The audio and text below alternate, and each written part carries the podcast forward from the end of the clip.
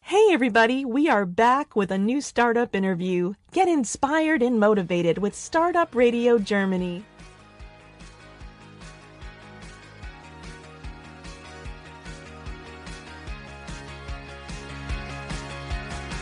Hello, everybody. This is another English interview with StartupRadio.de, your radio for news from the German startup scene. But this time I do have an entrepreneur from Silicon Valley with me. Good morning, Sebastian. You'd like to introduce yourself? Sure. Good evening to Frankfurt as well. So my name is uh, Sebastian Sager. I'm the co-founder and CEO of Consulted, which is a marketplace for business professionals to access industry expertise of their peers on demand to be pretty fair to our listeners, we should say two things.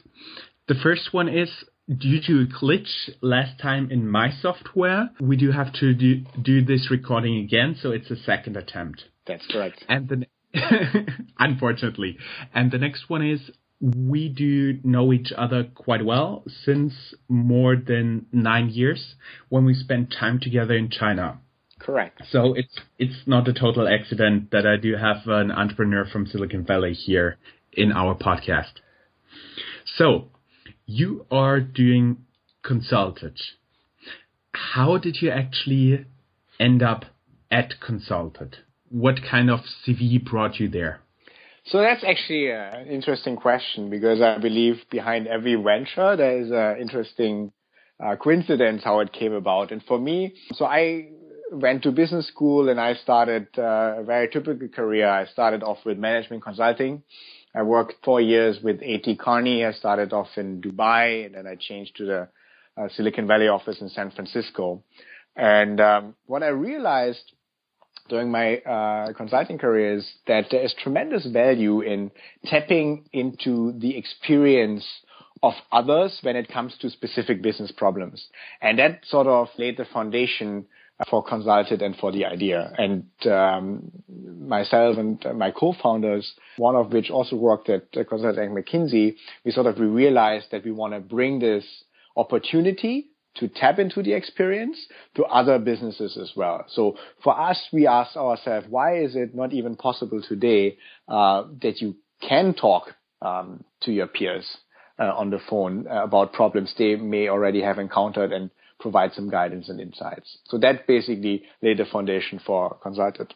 And just to make sure for our listeners, every time we do talk about experience, we mean something like you talk to a person and they ask you a question and you go, oh, never thought about that aspect. Mm, okay. When we talk about experience and you set up Consulted and that is also the reason why we're talking English because you're German, I'm German. But the from what I understand, your company language is English.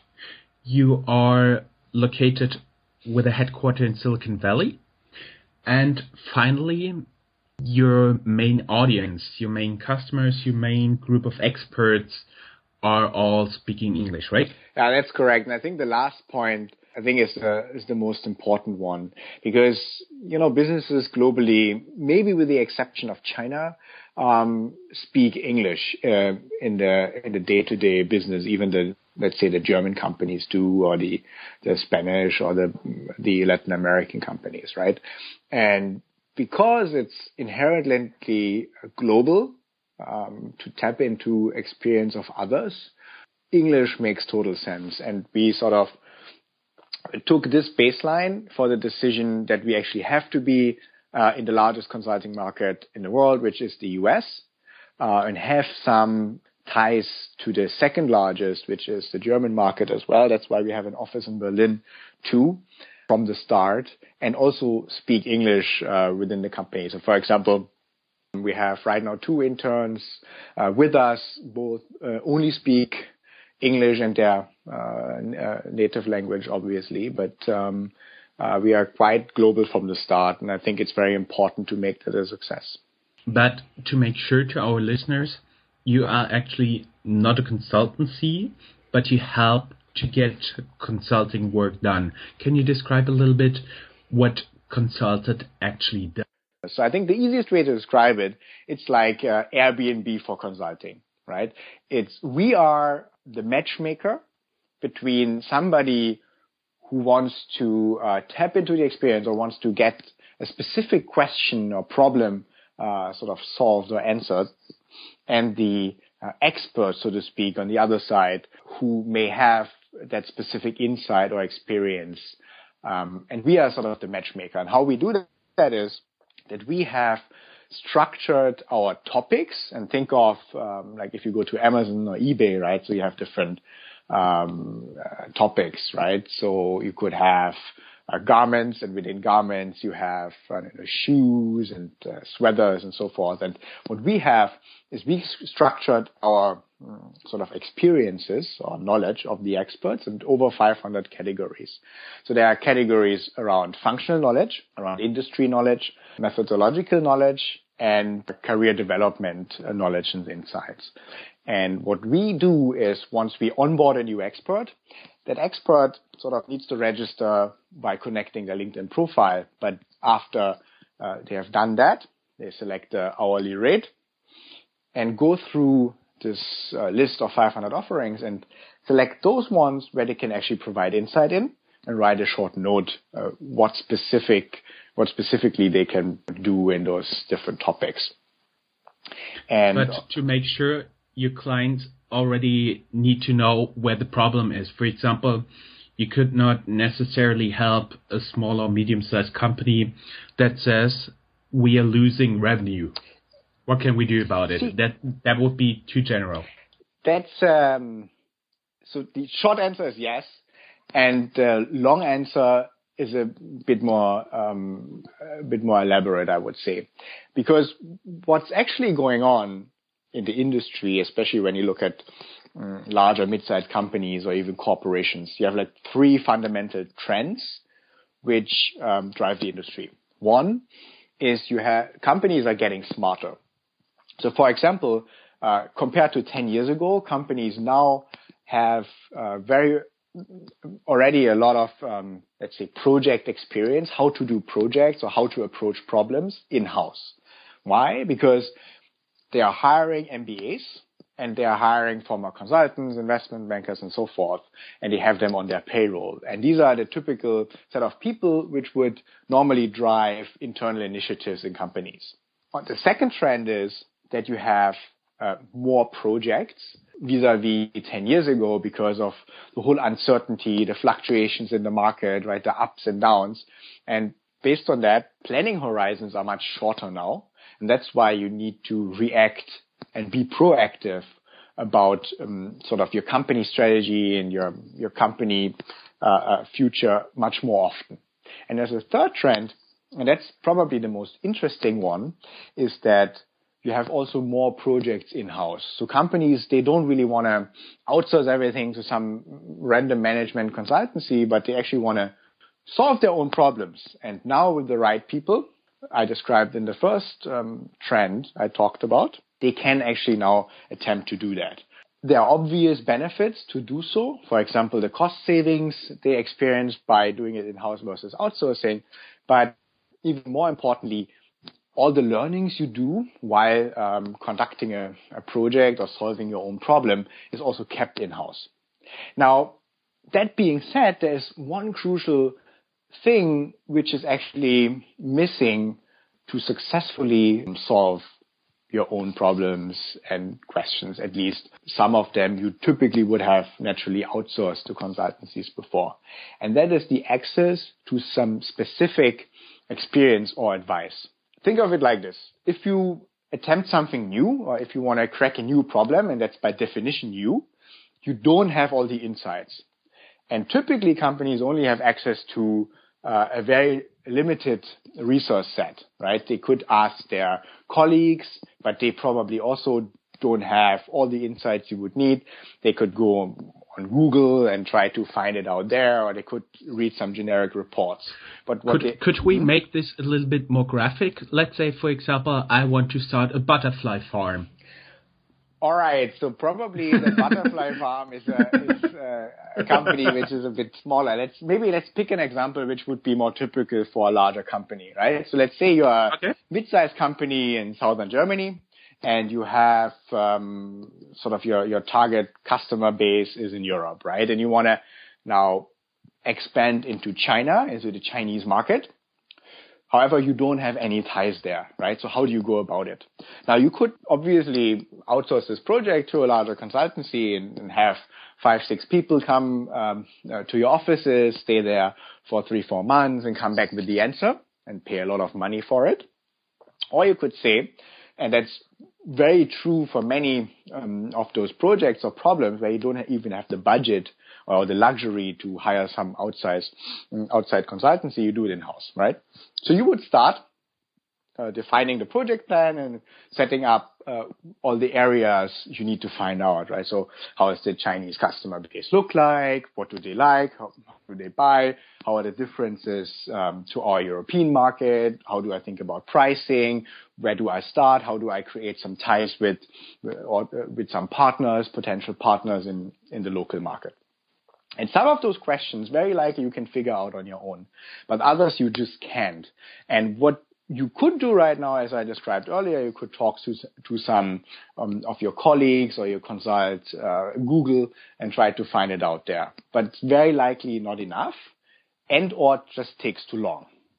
And that's where Consulted comes in, where you can actually browse through uh, the different mm, experts related to your industry and problem you want to solve. Let's say you have this, this it's an automotive manufacturer in southern Germany, right? You would go to automotive and then look for um, pricing experts, for example, in the Chinese market, right?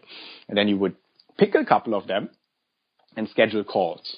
And while doing those calls, you would not actually um, ask for facts as much as you would ask for experience because that's where the real value lies. By talking to a couple of those experts, you can for, um, have a much better decision base for your decisions you need to make, right? Because they have the insights by just being present in the market for the last 5, 10, 15 years, which you never could um, accomplish in a very short amount of time. Right? So mm-hmm. that's how you have to think about it. Yeah. Do you think that Consulted will help by providing such an offering? Um, to eat away from the usual consulting market only for the reason that companies can now do even more in-house projects and they don't need to tap the respective consulting networks out there for expertise, but rather just have a team inside and ask for outside expertise consulted? I think so, but I think that's probably a shift we see very gradually and maybe over the long run that you could start to replace at least the more generic uh, offerings of consultancies. But I think where the real uh, value lies is for those projects or for those problems which you wouldn't even think of giving outside at the moment, right? Those and who would hmm. be your your customer on the one side of the marketplace who would be seeking that advice? Is it the really big international company? Is it a really tiny startup? Yeah. Um, is it from production, financial services? What does your customer look like? So the customer can can be described in a couple of different ways. So how we look at it is that Mm, typically a larger company. It could be a large mid-sized company or it could be a corporation, but not um, on a global level, so to speak. You will, you actually talk to and target the different project managers and department heads within those companies because they have those very specific and, and, and questions or problems we provide expertise uh, in, or at least our experts do. And that's how you have to think of it of it. What we don't do is we don't focus on a specific vertical or specific functional area. It's like a marketplace um, approach like eBay has, right? You can buy almost anything on eBay. Um, and that's how we look at it, right? Because the value is not so much, let's say, um, even if you're an automotive parts manufacturer, there is value in talking to a um, even a consumer brand in the Chinese market to exp- to get some um, additional proof points or insights. Uh, so you don't really have to talk to only within your own vertical, right? So we truly believe there's a lot of value in going cross-border, and that's why we did not focus on any particular vertical.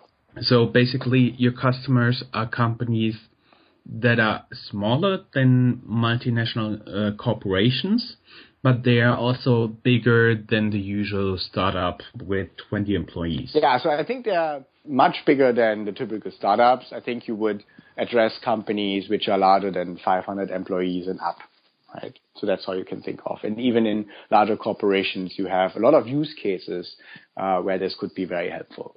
Something you could call something like knowledge on call, right?